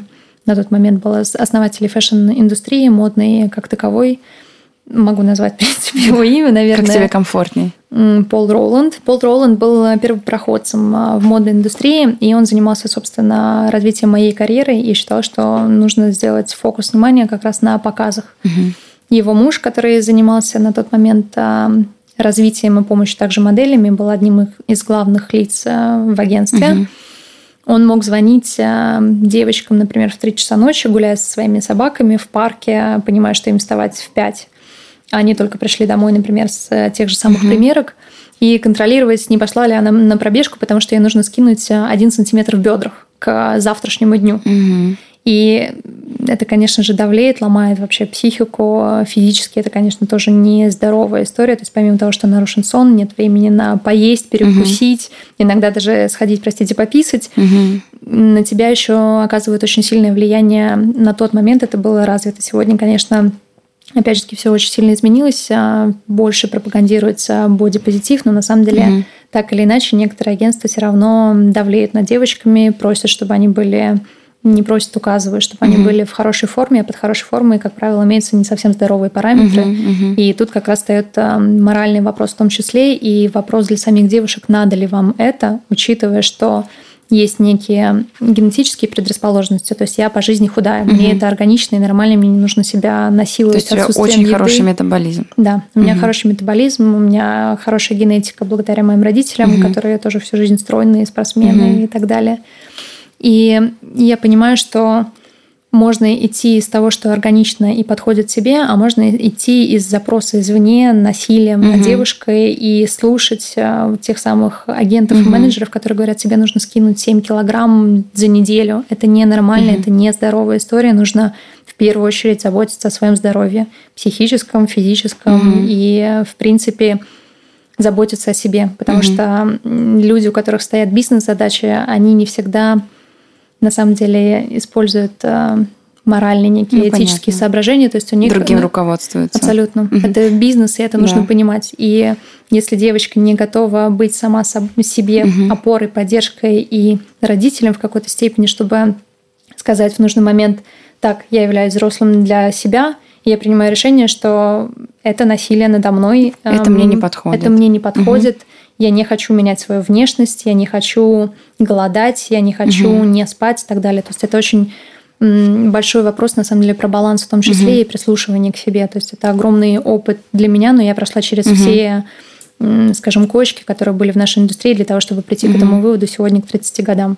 Алина, еще такой миф давай разрушим или подтвердим. Вот а, две основные болезни, которые связаны, ну, ассоциируются с моделями, булимия и... Анорексия. Да, анорексия, спасибо. Mm-hmm. Есть большой риск, если ты модель, столкнуться с этими болезнями. Вот так глобально, опять же.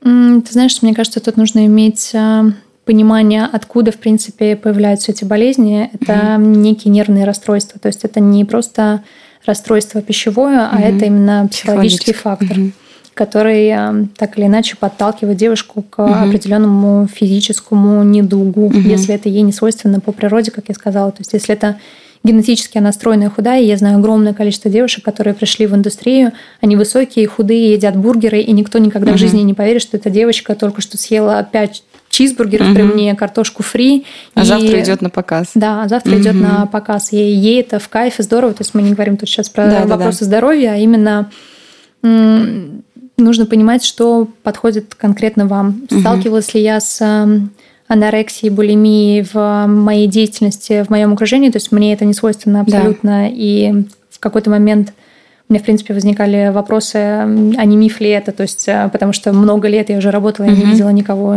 с этими заболеваниями. Потом э, сталкивалась, но, честно скажу, на протяжении получается, 14 лет mm-hmm. моей деятельности я видела, может быть, 3-4 э, девушки, mm-hmm. у которых э, были эти расстройства.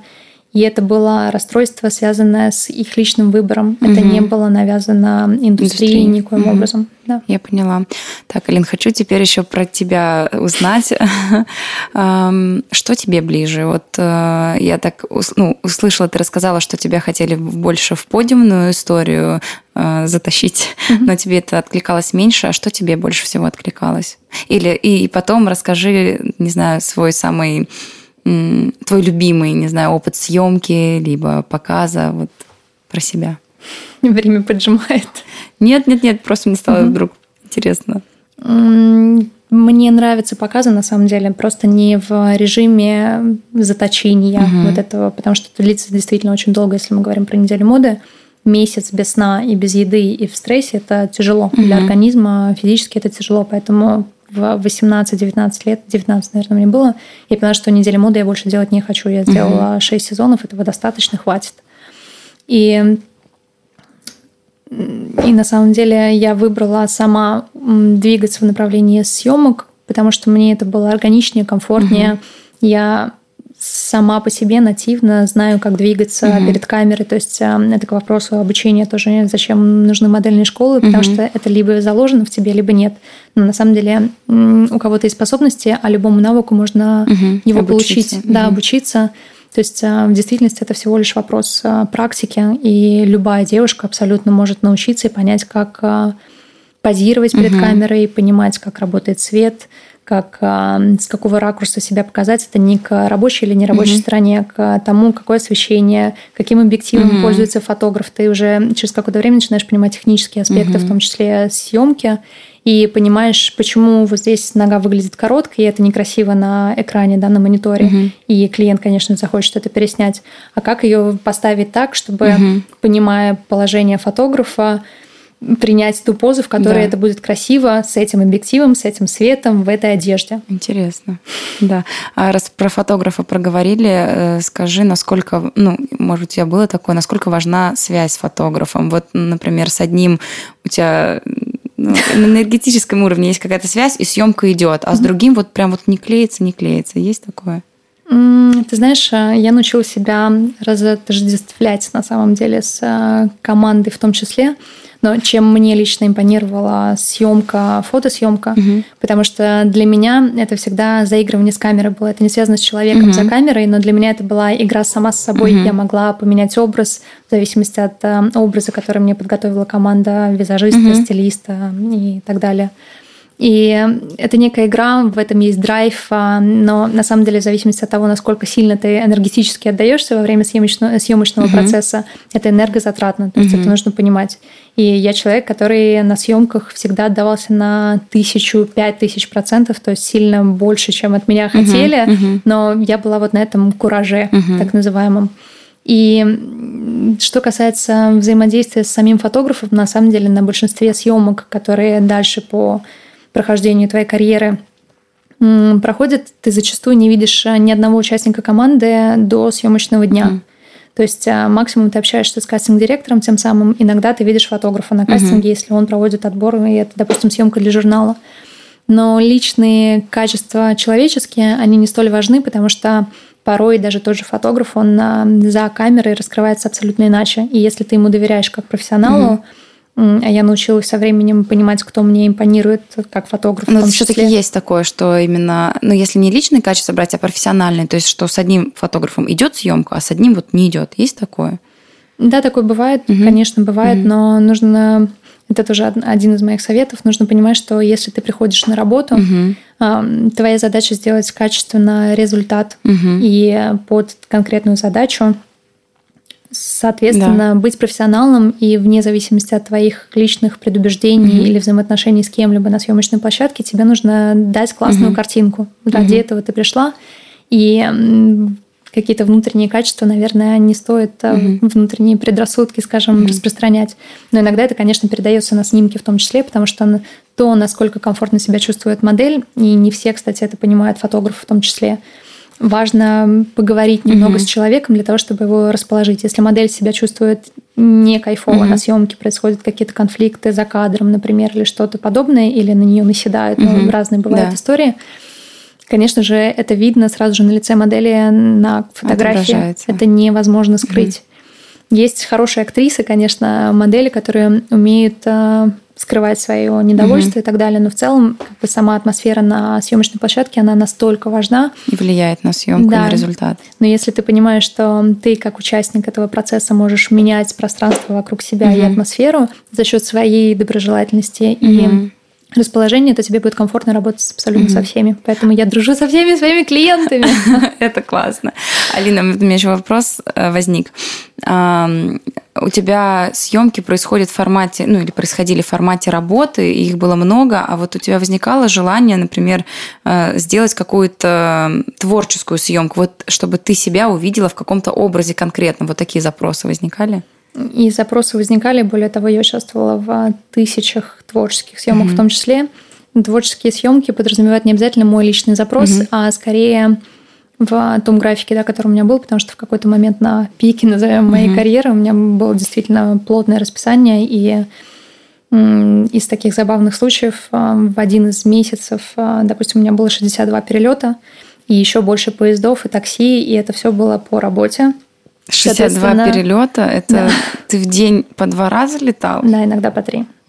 Вот. И это к тому, что график по плотности, он может быть действительно очень разным. Иногда просто, даже если у тебя возникает а, желание сделать какое mm-hmm. заняться творчеством, у тебя просто нет физической mm-hmm. возможности на это.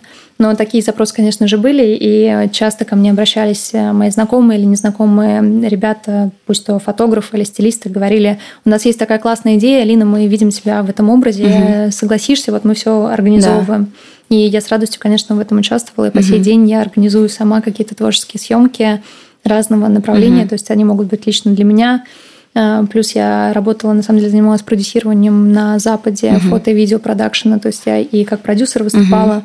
И с точки зрения организации сегодня я тоже помогаю многим mm своим друзьям и в Москве в том числе организовывать съемки. Круто.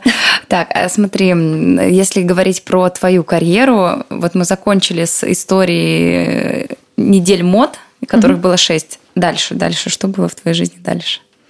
Я знаю, что ты в Париже жила. Да, на самом деле много всего было в жизни, и нельзя, наверное, выделять мою жизнь только на карьеру, да, потому что помимо моделинга я занималась много чем. Я, слава богу, получила два образования. Угу. По первому образованию я искусствовед, по второму я маркетолог, угу. поэтому... Это ты параллельно получала вместе с работой? Да, вместе с работой. И плюс, конечно же, какие-то дополнительные образования. То есть для меня тут не вопрос эрудиции, наверное, а для меня очень важно важна моя любознательность, и для меня это необходимый фактор, скажем, внутреннего развития. И я никогда не ставила карьеру в приоритет всему. Я понимала, что я хочу получить образование, что рано или поздно та деятельность, которой я занимаюсь, она закончится, и я хочу иметь некую базу, опору, и это очень важно. И опять же, угу, еще одна рекомендация да. девушкам получать образование, даже если вы не будете работать по своей специальности, это та платформа, которая угу. поможет вам выжить э, и, в этом мире. и понимать, да. что помимо fashion-индустрии есть э, много всего, чем можно заниматься, и не надеяться на то, чтобы успешно выйти замуж, как это, угу, к сожалению, угу. принято в Москве. Это еще один миф? Или многие это, так думают? Ты знаешь, это не то чтобы миф, а просто я понимаю, что из того, что я наблюдаю да, на протяжении всех этих лет, есть девушки, которые с конкретным запросом а, принимают для себя решения. У меня есть данные, я красивая, я модель, на меня есть спрос. Угу. Я ищу мужа. Это угу. одна категория женщин, но это опять же таки это да. не связано с индустрией, это связано с женским да, выбором да, да, да, непосредственно. Да, да. А есть девушки, которые работают а, самодостаточные и так далее. То есть вот а, не хочу себя причислять к каким-то категориям, но я понимаю, что у меня никогда не стояло запроса абсолютно mm-hmm. встретить бойфренда, иностранца или еще что-то. Mm-hmm. По поводу моей жизни за рубежом.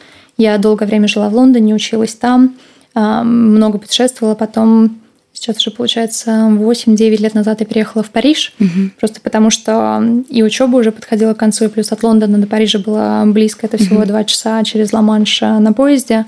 Я очень долго моталась между двумя городами, а потом угу. поняла, что работаю я очень много в Париже, и решила там остаться угу. на какое-то время, а задержалась в итоге на 7 лет. Да, и совсем недавно, вот получается, за все эти годы я приехала, в принципе, в Россию. Угу. Я прилетала, может быть, э, дважды в год поздравить маму с днем рождения. Иногда, если получалось, еще на Новый год угу. или еще на какой-то праздник. То есть я не бывала здесь часто, никогда не оставалась надолго. Это было всегда в Петербурге. Москву я не любила абсолютно, но мое мнение сильно изменилось. И потом, конечно, та самая ирония судьбы. Э, я влюбляюсь и переезжаю из Парижа угу. в Москву такое мне не свойственную, и приезжаю, угу. и живу здесь, и теперь вот уже полтора года я нахожусь в России, угу. приспосабливаюсь по-своему. Здорово. А еще раз уж так у нас подкаст про женщин, и я вот хочу вам рассказать, и Алина, может быть, сама лучше расскажет, что у Алины еще есть женское сообщество, и все наши слушательницы могут подписаться на инстаграм-страничку Веста Woman. Уже мы, ладно, забудем уже про моделинг, Алина много всего рассказала. Алина, расскажи вот про этот новый виточек, потому что я считаю, ну, правда, э, ты делаешь крутую вещь. Я сама вот хожу на все, ну, по возможности, мероприятия от этого этого сообщества, они разноплановый, вы там можете и читать, и будет спорт, и будет много и всего нового, и писать начнете, да. Алина, расскажи вот про это ближе к сегодняшнему дню. Да, спасибо, во-первых, за рекламу такую дополнительно. А, во-вторых, а, если ты не против, я сделаю небольшую погрешность да. на произношение нашего комьюнити. Да. А мы Веста Вимен. А, Вимен, Множественное женщины. число. Да, да, да, да. Вот. Но это ни в коем случае не к себе в Да, да, да, да. Я наоборот, вот. я всегда за поправочки, критику, только так я смогу стать лучше. Поэтому спасибо, что поправила. И тут я вспоминаю песню Эдит Пиаф, которая пела «Зи, with зи». Не знаешь такую песню? Нет. Очень старая, смешная mm-hmm. песня, где она объясняет, как произносить а, ее имя. Ой, я путаю, это не Эдит Пиаф, это а, эм, Эльза Минелли. А. Ее все время называли Альза а Элис или ага. еще что-то, и она исполнила прекрасную композицию, где она очень быстро тараторит практически речитатив и рэп угу. тех лет. Она объясняет, как произносить ее имя. Прости, маленькая да, Нормально, сводка. это интересно. А, возвращаясь к проекту Веста Виман, да, расскажу немножечко, как он, в принципе, зародился. На самом деле это интересно, потому что мир, наверное, привел меня к тому, чтобы открыть это замечательное сообщество. Кто мы такие? Мы сообщество, которое объединяет женщин. Я вижу одной из своих а, целей, на самом деле, объединить женщину и раскрыть ее потенциал через разные направления, скажем так, потому что есть, опять же, некий стереотип о том, что женщина – это всего лишь красивая картинка, вот тебя нарядить, накрасить, а, сфотографировать, и вот готовая женщина с женственностью. Угу. Абсолютно не так. И мой внутренний, наверное, конфликт и запрос, в том числе трансформации, которая со мной происходит последние годы и активно присутствует а, на каждодневной основе, привели меня к тому, что всегда я дружила и общалась тесно с а, мужчинами больше, угу. нежели с девочками. Э, просто потому что коммуникация всегда была понятна мне, логична, и ты знал, чего ожидать. Угу. Такой некий момент контроля тоже. С девочками коммуникации не складывалась лично у меня настолько легко, как это бывало да, с угу. другим противоположным угу. полом. Это никак не связано с взаимоотношением угу. мужчины и женщины, это просто такая особенность угу. у меня была. И в какой-то момент в Москве Возможно, это тоже отголоски пандемии, так э, называемой. Я поняла, что мне не хватает именно женской энергии, женского общения, подруг в России. Mm-hmm. У меня их почти нет. И мне очень захотелось рассказать об этом, наверное, поделиться. Я всегда пишу какие-то заметки для себя. А тут я решилась, набралась смелости и поделилась в Инстаграме, как в неком рупоре mm-hmm. вещания, которое есть на сегодняшний день я поделилась э, тем, что я с радостью встречусь в Петербурге, э, в Петербурге или в Москве угу. с кем-то из девушек на кофе. И тут произошла какая-то Бум. удивительная история, метаморфоза, потому что за сутки мне написало несколько сотен женщин со всего мира, и все они решили о том, что я делаю какое-то мероприятие, хотя в действительности речь шла всего лишь о кофе, mm-hmm. но я это считала как некий сигнал и поняла, что нужно обязательно брать инициативу в свои руки, действительно mm-hmm. что-то делать.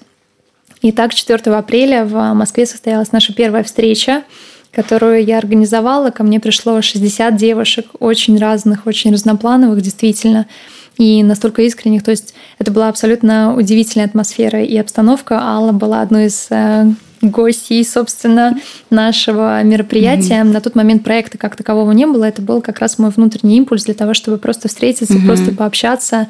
А, у нас был фуршет, было мое выступление на сцене, абсолютно мне непривычное, не свойственное. Да, Алина переживала. Очень сильно нервничала, но сейчас чуть лучше, хотя тоже бывают э, погрешности, но я считаю, это часть своего пути, почему нет? И на самом деле сейчас я еще дополню, что я как человек, который часто опаздывает, пришла на это мероприятие, вот, про которое говорит Алина, первое, самое первое, Алина ко мне подсела, мы начали общаться, и у меня тогда только дорабатывался формат э, подкаста, и в этот день утром, до того, как идти к тебе, у меня сложился пазл, что подкаст будет не просто про все профессии, потому что изначально я так думала, а что он, он будет именно про женщин. И это просто стечение звезд, обстоятельств, я не знаю, все так сложилось. И, если честно, я вот э, вчера делилась с сестрой, Алина была первым человеком, кому я решилась вот так просто вслух, новому, незнакомому для меня человеку, я произнесла, я записываю подкаст про женщин. Вот именно вслух вот так произнести, это Очень было здорово. первый раз. И параллельно я такая думаю, ну все, уже назад пути нет. Я уже сказала. Я вот сейчас как раз, как ты говоришь, набралась смелости и заявила. Только через рупор Инстаграма, а ты здорово. стала первым человеком, кому я так Мне очень смело... Приятно. Да. Очень здорово, что он у тебя появился. Ты большая молодец, правда. Я тебя в этом со всех сторон поддерживаю. Спасибо большое. И вот поддержка даже в том, что ты сюда пришла. Я очень рада. Алин, прости, я тебя немного перебила своими впечатлениями о первом мероприятии с Вестой. Да, слушаю тебя с удовольствием. Да. Спасибо большое. А, как зародилась комьюнити, все-таки да. я увидела, что, во-первых, есть огромный отклик на женское общение, в чем вообще состояла встреча. Я всего лишь э, предложила девушкам познакомиться, пообщаться. Это было в некой свободной форме, то есть э, я давала практику интуиции, угу. просто как развлекательную такую объединяющую часть. Но на самом деле ко мне пришла такая ранжированная широкая аудитория от 18 э, до 70 лет. Угу. И у всех были свои запросы, и я поняла, что в условиях современности в мегаполисе, конечно, девушке очень сложно найти единомышленниц, новых подруг. Эм, если у мужчин еще хватает смелости подойти к кому-то и айда познакомимся, угу. у девушек мы не ходим больше в библиотеки, мы не можем подойти к незнакомке и сказать, ты читаешь э, Набокова, давай дружить. То есть э, где искать этих новых угу. подруг? Как правило, из моего личного опыта это либо наши детские друзья, с которыми, угу. как правило, кроме прошлого уже мало точек соприкосновения, либо это твои коллеги, потому что когда ты очень много работаешь, конечно же, возможности mm-hmm. с кем-то увидеться, пообщаться вне рабочей деятельности. И моя любимая пословица французская «метро бюло дудо» — это так называемое метро «работа-дом». Mm-hmm. Это на самом деле концепция современности и большого города, и бич современности, потому что мы действительно едем в транспорте, работаем, ложимся спать, и это такой цикл довольно часто встречающихся э, в жизни ну, людей. возможно, еще хобби, да, какие-то, если есть, то там Слава можно Богу, если они встретить. есть. Да. Но в целом это, конечно, такой круг замкнутый, угу. где если они у тебя есть эти хобби, угу. да, это здорово, ты можешь кого-то встретить, но в любом случае шансы встретить э, подругу, с которой тебе будет интересно, с кем вы подружитесь, угу.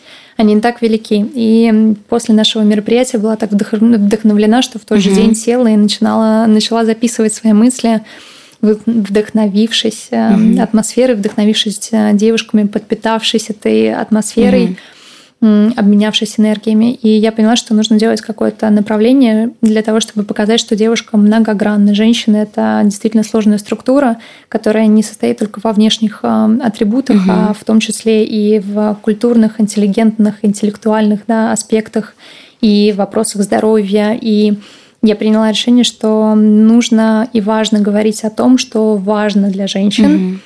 Mm-hmm. Помимо тех э, вопросов, которые обсуждаются в социуме, есть э, много факторов, как, например, сексология, та же самая, кому обратиться, с кем об этом угу. поговорить, э, никто не знает. Говорить об этом в обществе, к сожалению, все еще не, при, не принято, да. как будто бы. Угу. Это такие советские установки, которые да. проросли в том числе и в наше поколение, и более угу. молодые об этом не говорят, и что с этим делать, никто не знает, поэтому я поняла, что нужно, во-первых, делиться экспертностью специалистов, которым mm-hmm. я сама доверяю, те статьи, которые мы публикуем на странице Весты в Инстаграме и в Телеграм-канале, они все рассказывают не только о культурных, да, сфотках и афишах и анонсах, mm-hmm. но также о тех вопросах, которые важно знать и задумываться, возможно, какие-то практики духовные в том числе. Mm-hmm. То есть это все для девушек с запросом внутреннего развития, личностного роста себя как угу. личности в первую очередь. Угу. Вот такой замечательный проект.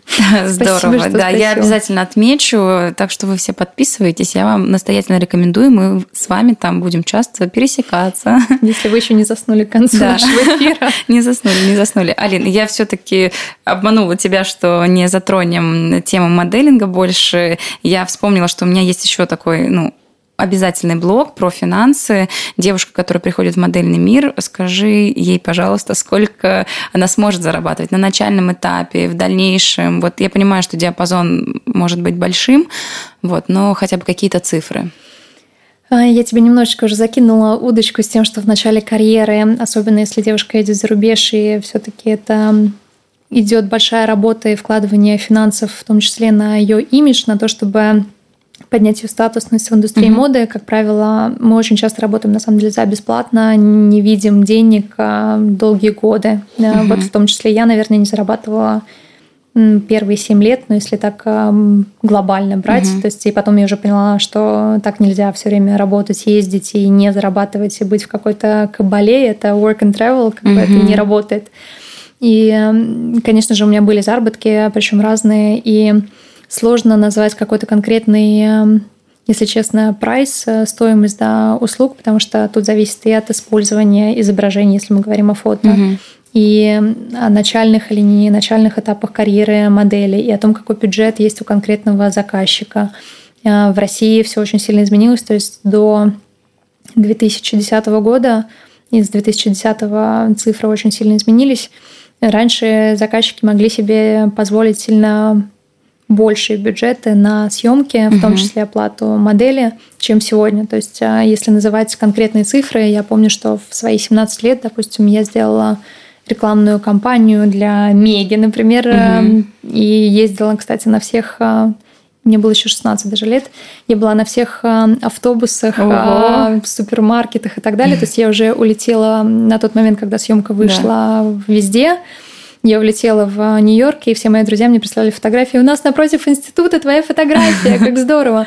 И мне заплатили хорошие деньги даже на сегодняшний день. То есть, а, если не ошибаюсь, это было 200 тысяч рублей, которые мне заплатили для 16-летней девчонки. Ну, конечно, конечно да. это приличная сумма. Вот сегодня, я думаю, все очень сильно отличается, и бюджеты сильно ниже. Но опять же таки зависит от а, условий и от конкретной ситуации. Вот если говорить я даже не разделяла бы это на начало карьеры или mm-hmm. нет. Наверное, на то, что на каждом э, рынке в каждой стране есть свои категории оплаты mm-hmm. средний за рабочий день, допустим, для модели. Если ты не относишься к листу топ и супермоделей тех самых, mm-hmm. то, скорее всего, это, допустим, 2-3 тысячи евро за рабочий день. Угу. Что... Это у нас в России? Нет, нет, а, в Европе. А, в Европе, в Европе. да. Угу. Вот, но нужно понимать, что те цифры, которые вы видите, это цифры до того, как вы оплатили налог в конкретной стране, потом еще его нужно зарегистрировать у нас угу. до вычета комиссии агентства. То есть, получается, твой рабочий день может быть, допустим, 3000 евро, но во Франции налог 80% и ты получаешь 600 евро минус комиссия агентства. Это, как правило, 20-25%. Потом тебе еще нужно задекларировать налоги в своей стране по месту жительства официальному. И в итоге, конечно, модель получает... формат. Да, угу. получает очень мало, а если у нее есть еще дополнительные расходы, списываемые агентством, такие как печать того же портфолио, угу. комиссия за работы, аренда жилья, которую они для тебя делают. Естественно, чем старше девочки становятся, они уже не хотят жить э, в десятером в одной квартире, они просят найти угу. им отдельное жилье. А в Европе и в Штатах, конечно же, это огромная сумма, угу. которые агентство на самом деле зарабатывает даже на аренде. То есть они еще дополнительную комиссию просто за аренду жилья с тебя списывают, и в итоге ты можешь работать каждый день абсолютно.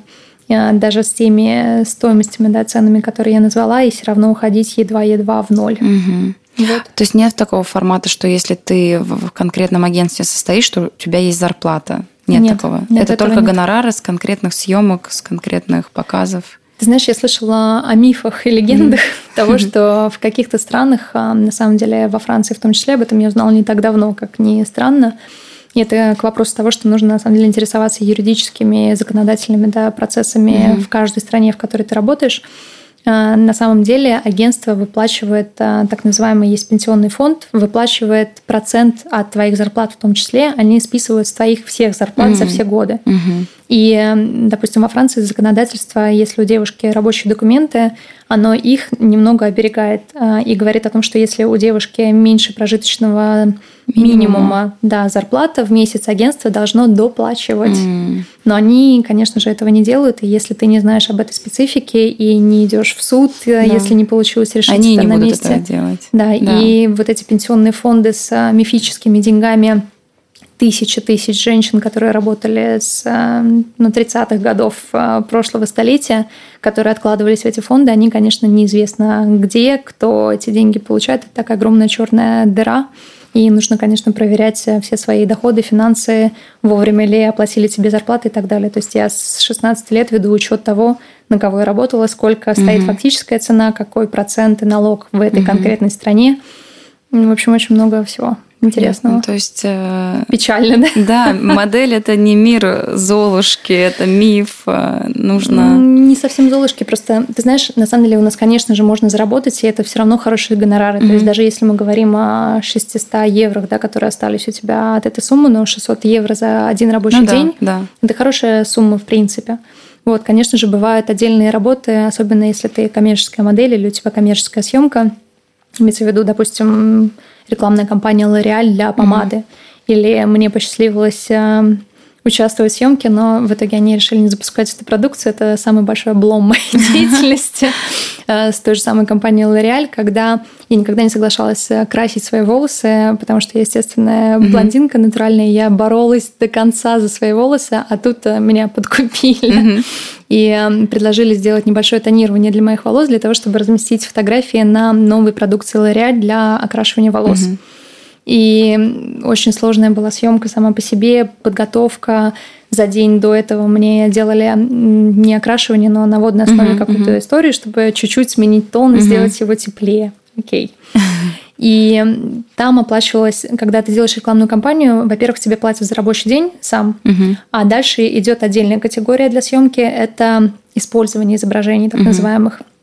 И вот в конкретном случае, да, который я сейчас а, описываю с а, краской для волос, мне платили, я могу назвать конкретные цифры mm-hmm. на тот момент. Это было 3,5 тысячи евро за рабочий день. Э, собственно, минус налоги и так далее. Mm-hmm. Там какая-то сумма получалась в итоге. И плюс за использование изображений, а это имеется в виду, что они печатают эту продукцию на своих упаковках, используют mm-hmm. это изображение в своих рекламных целях – и за каждый год использования там начислялось 25 а, тысяч евро. Угу. А когда мы говорим о краске а, для волос, как правило, это продукция на десятилетие, ну, которую да, они да. используют. То есть и, такую долгосрочную перспективу. Да, и да. эти 25 тысяч евро там уже дальше разделяют процентное соотношение из этого. Там уже не такое налогообложение, как а, с обычного рабочего дня. Это не 80%, угу. это меньше. И тебе, если я не ошибаюсь, достается 60% от этой суммы, но что тоже угу. неплохо в конечном итоге после всех а, комиссий и угу. всего прочего. Но как бы вы понимаете, что Я 10 поняла. лет такой краски для волос, и дом в Нью-Йорке был бы мой. Ну, я ну, надеюсь, еще будут больше да, проекты. Все, Алина, я тебя заканчиваю мучить. Последний вопрос. Давай. А, свой совет, рекомендацию тем, кто только вступает э, в модельный бизнес, в эту индустрию. Я столько уже советов да. Капутина давала, да. но если подытожить, а, быть внимательнее, прислушиваться к себе в первую очередь, а не к окружающим, понимать, что комфортно и окей лично для вас, не стремиться за деньгами и славой, если вы к этому морально не готовы, и оставаться счастливой женщиной в первую очередь.